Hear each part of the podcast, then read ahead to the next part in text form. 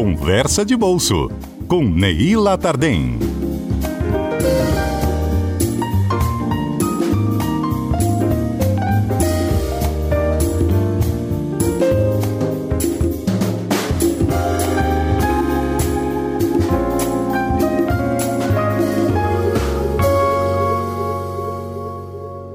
Bom dia, ouvintes da CBN. Hoje o nosso quadro Conversa de Bolsa fala sobre educação financeira para crianças. Quando é que a gente deve começar a falar sobre isso com os nossos filhos, né? Quanto mais cedo, melhor, e a escola não é a única responsável por isso. A família tem um papel fundamental na disseminação da educação financeira. Uma pesquisa recente do Instituto Unibanco, feita em 2020, mostra que 97% dos entrevistados tinham alguma dificuldade de lidar com dinheiro e quase metade deles, 49%, evitava falar ou pensar em finanças. Ou seja, o dinheiro ele não pode ser um tabu. E o brasileiro parece que tem um desconforto psicológico ao falar de dinheiro. Né? As pessoas têm medo de colocar na ponta do lápis o quanto que elas estão gastando e o quanto que elas têm em compras parceladas, por exemplo.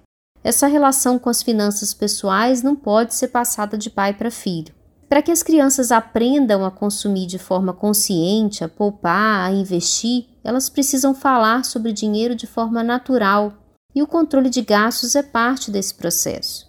A proposta aqui é ajudar pais e responsáveis a despertar nas crianças um senso de educação financeira.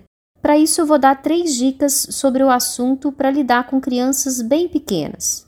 A primeira dica é: ensine a criança a diferenciar desejo de necessidade. Nem tudo que ela quer, ela precisa, e nem tudo que ela deseja, ela deve ter. Levar uma criança a um supermercado, escolher produtos com um bom custo-benefício é um excelente começo. Ensinar a ler etiqueta de preço, comparar produtos pode ser uma atividade interessante entre família. A segunda dica é dê um cofre para a criança e estimule ela a guardar moedas nele para realizar um desejo, um sonho. Guardar dinheiro sem objetivo não é algo muito estimulante. É importante dizer a ela que o dinheiro é um meio para se realizar algo maior, algo que faça diferença para ela. Um brinquedo, um passeio, qualquer coisa que possa ser realizada no longo prazo.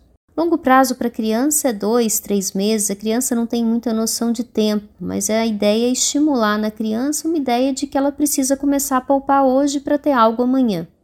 A terceira e última dica é estimule o empreendedorismo na criança. Diga a ela que ela precisa vender algo para conseguir dinheiro. A barraquinha de suco na calçada do prédio para venda entre os amiguinhos, ou na calçada do condomínio ou da, da casa, enfim.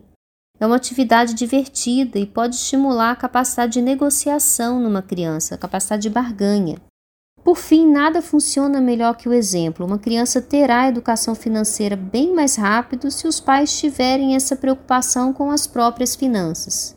Eu tenho certeza que assim a gente contribui para uma sociedade mais consciente a respeito dos seus gastos. Essas são as dicas do quadro de hoje. Até a próxima sexta. Abraço grande.